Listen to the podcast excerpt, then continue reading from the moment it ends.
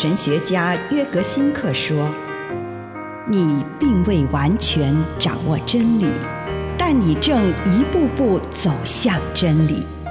你不是真理，但真理会塑造你。你还没有到达目的地，但你将会依循着耶稣的脚踪。”抵达终点，并且有一天，你将会说：“一切都很好。”这是真的。上帝感谢你，让一切都美好。愿我们每一天都以诚实遇见上帝，遇见他人，遇见自己。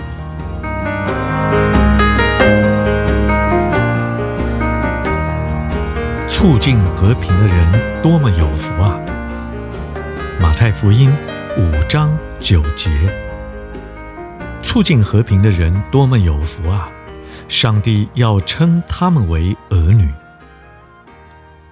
不和平的事情不只存在于不同民族和文化之间，还有许多人也受不了他们所面对的冲突，在工作场所、社区。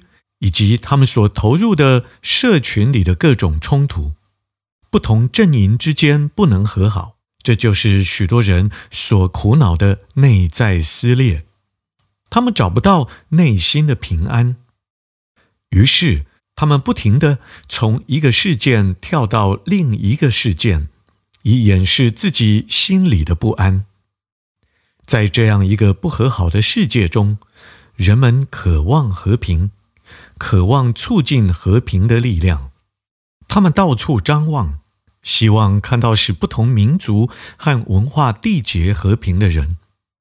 他们渴望能找到散发出和好气息的人。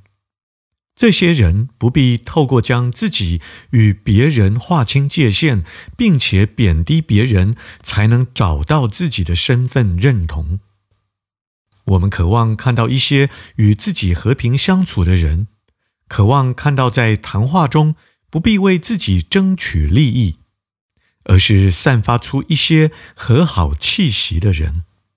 他们不批评，也不批判，他们的言语本身听起来就带有和好的气氛。耶稣给那些促进和平的人，那些缔造和平的人。那些以创意的方式缔造和平的人，祝福。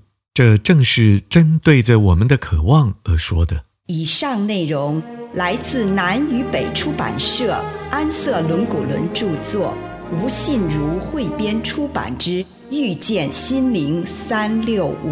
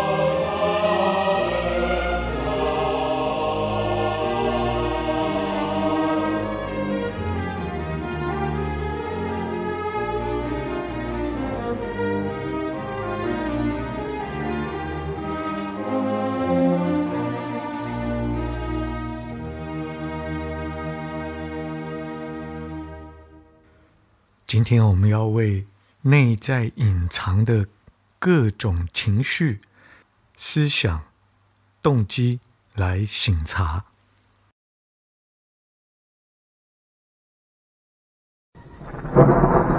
主耶稣，我向你祈求，帮助我能够面对我内在隐藏的情绪、动机与思想。奉主耶稣基督的圣名，阿门。用一点时间来献上你的感恩，将过去这一天你所领受到的恩典与祝福，不论是一个、两个，是大是小，都向上帝献上感谢。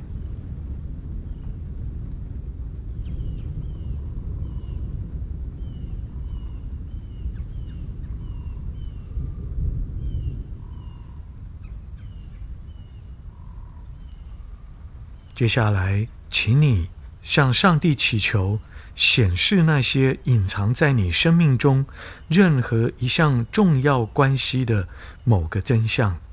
例如，你没有察觉到的，就像我对某人或某件事很火大，我感受到什么事、什么人的吸引，我和谁比较要好，我对谁已经不再那么气了，我好像已经原谅他了，但是自己却没有察觉到。我很怕某人的情绪发作，我正在尝试着让某个人留下好的印象。如果这个时候你得到了一个对你来说是不得了的启示，或者，好吧，我想是承认那个事实的时候到了。这时，我就停留在那个隐藏的真相上。直到醒察结束。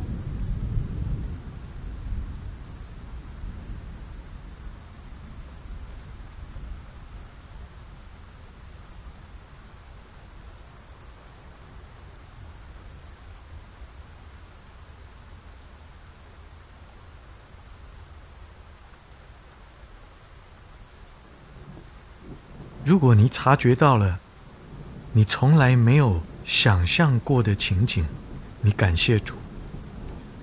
如果你发觉你一点都没有察觉到，那你便在最近的生活事件当中、自己的牵挂当中、自己跟自己的关系中，继续深入寻找潜在其中的思想、感受或态度。例如，我对谁搬家离开我很远感到伤心。例如，我对于办公室那些令人生畏的任务不再那么焦虑了。例如，我很担心我们的财务状况。例如，我把越来越多的时间花在浏览毫无用处的网页上。例如，当上帝或我生活周遭环境或许要我放手时，我对拥有什么还是太过于紧紧不放。例如，我越来越老了，却始终不愿意承认与接受事实。当你已经停留在某个重要的内在真相上，就不要管其他的，只专注跟上帝谈谈自己生命中的这项事实，向上帝来讲话。你可以简单的浓缩成为一个句子。向上帝重复这个短句，直到事实的真相大白，刻骨铭心，不再隐藏。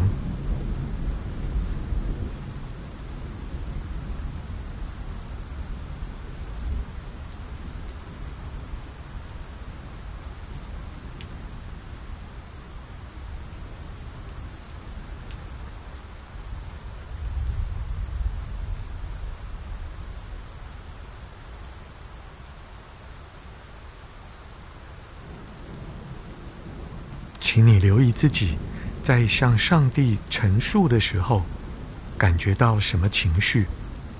当我向上帝提及这个真相时，心中感觉到最强烈的情绪是什么？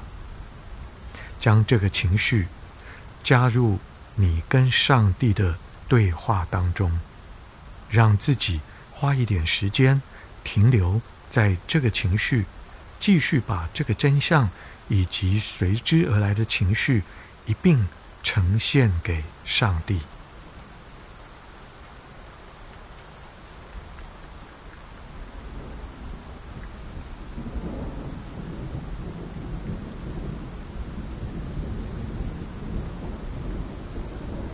在安静当中，试着察觉上帝是否要向你说什么话，或是要对你发现的事做什么。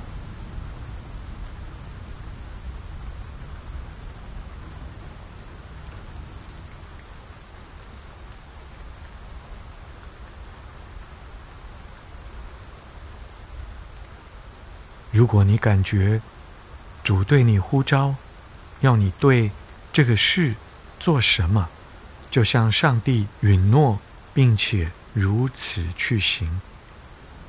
同时，也祈求主帮助你，让你可以忠于自己的承诺。